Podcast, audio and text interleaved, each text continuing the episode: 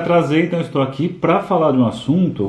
Esse assunto é muito legal, que é a questão do nada para falta, que é uma ideia assim. Ontem teve o grupo Praxis Lacaniana, a gente estava falando sobre o, o algoritmo da transferência, estava falando sobre o processo de alienação que começa a coisa por aí, né? Bom dia, Ayla, bom dia, Márcio. E, e que tem a seguinte fórmula, né? S sobre S barrado, aí você tem aqui uma flechinha, né? é...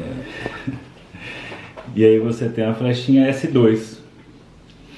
Então, S1 sobre S barrado, flechinha S2. E aí, é, a explicação para isso, uma das explicações, é uma ideia que o Lacan apresenta quando ele fala a questão da biblioteca.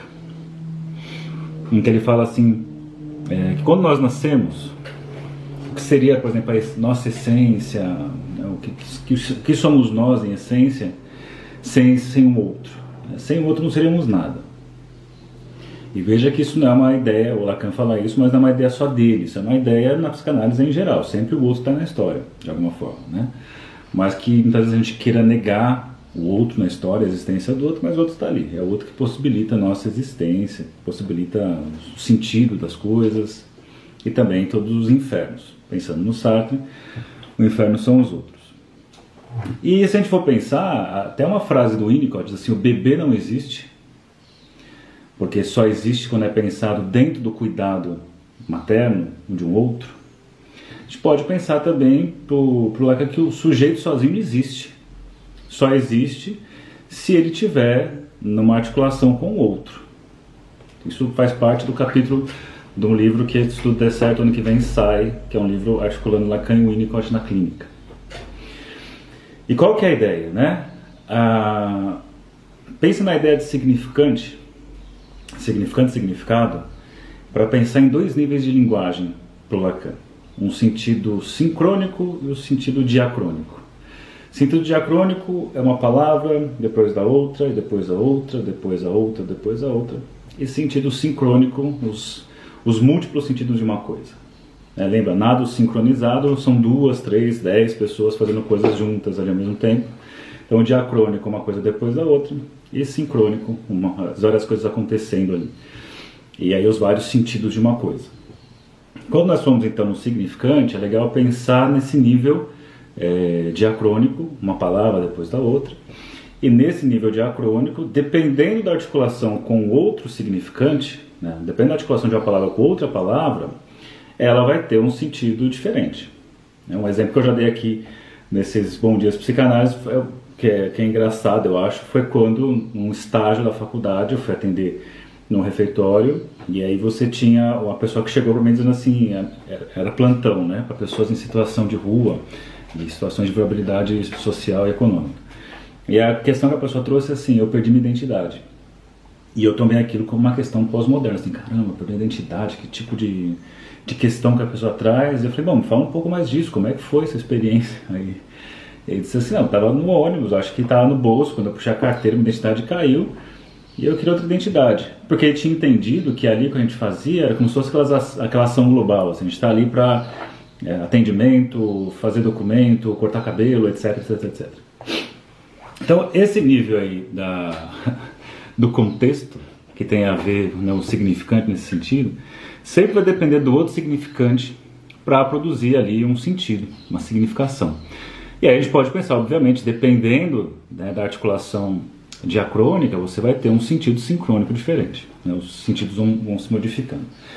E é interessante pensar que nós funcionamos dessa forma.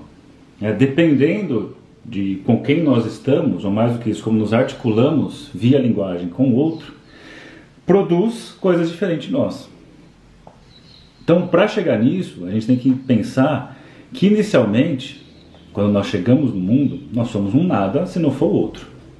Né? O outro no sentido de nos desejar ao ponto de querer cuidar de nós, nos alimentar? Sem o outro para alimentar, a, o bebê humano morre, ele não tem condições de sobreviver. Então você tem ali uma série de desejos envolvidos para que esse bebê continue vivo. e o, o, a condensação de todo esse desejo se revela ali no nome próprio. Né? O nome próprio vai ser um significante. Um significante, então, chegou lá o Saulo, um, né? foi o nome escolhido, para substituir eu, aquele ser em essência, quando nasci. E esse Saulo, ele está dentro de um campo de desejo, de uma articulação significante, com o campo de desejo do meu pai, da minha mãe, é o que se espera de mim, o que se esperava, não espera, as articulações do nome, ah, o que significa esse nome, então vamos procurar lá no Google o que significa.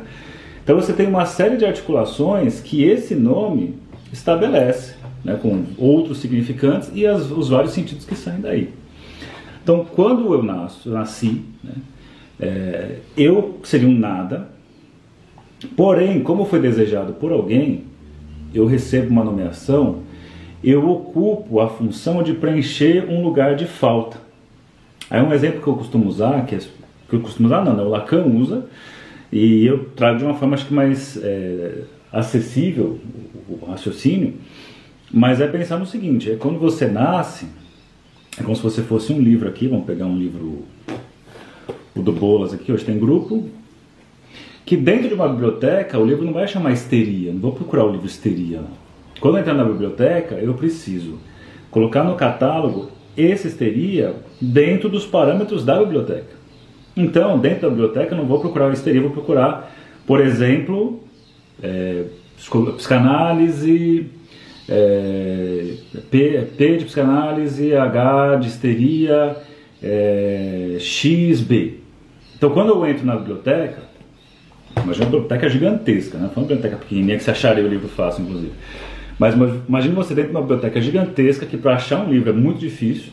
Aí você vai lá no computador e coloca Christopher Bolas Histeria. Aí vai aparecer é, PHX3O. Ah, então tá bom. Então esse livro eu encontro dentro da, da biblioteca com esse código.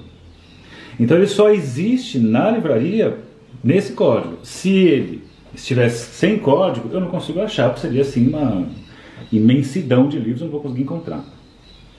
Então o substituto, o livro, o nome dele né, em essência, por um código que vai localizar ele dentro de um sistema de classificação dessa biblioteca. Então isso acontece conosco. Quando nós nascemos, então, um nome vem a nos substituir. Aqui acontece uma alienação. Né? Naquele esqueminha S1, S barrado embaixo, setinha para o lado, S2, está dizendo assim, esse significante, e essa flechinha para o S2, né, como segundo significante, as articulações possíveis, quando isso se estabelece, o sujeito vai para debaixo da barra, o S barrado. Então você desaparece e o que fica em seu lugar é o significante que te substitui. Então é muito legal isso, porque isso é uma estrutura de alienação. E quando você vai, né, quando a pessoa procura um atendimento, ela vem no modelo muitas vezes médico.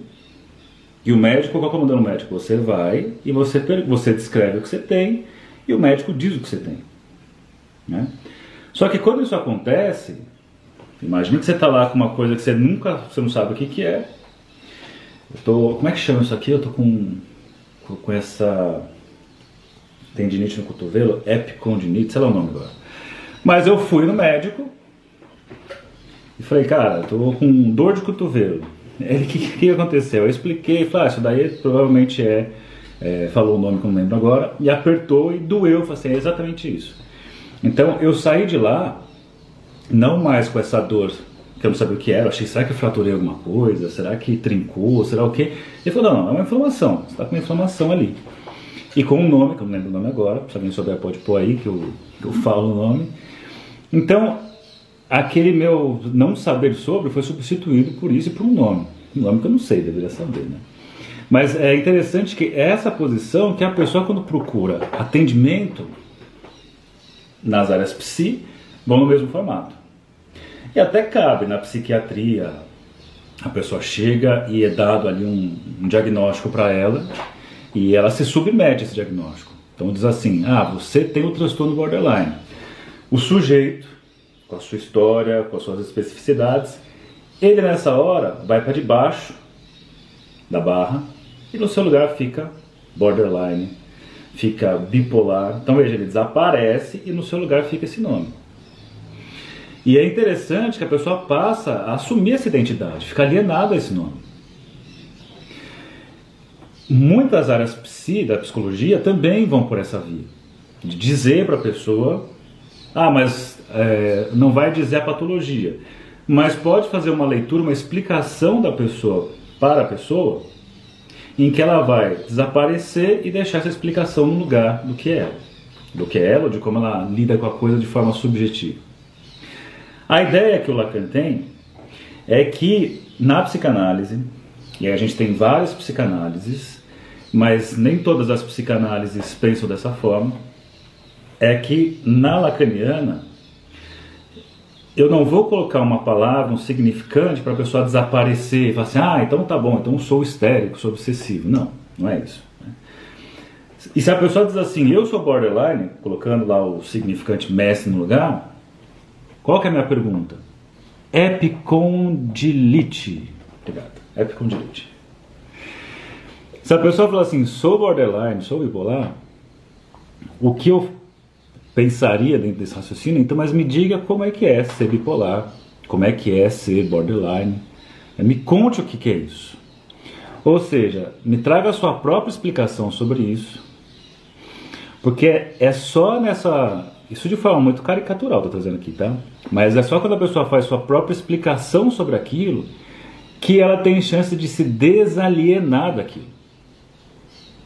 Porque o que acontece? Eu acredito que o que mais ferra a gente é a certeza, não é a dúvida. E aí então a pessoa tomada por aquela certeza, ela desaparece enquanto sujeito desejante e coloca no seu lugar aquele nome que o outro deu.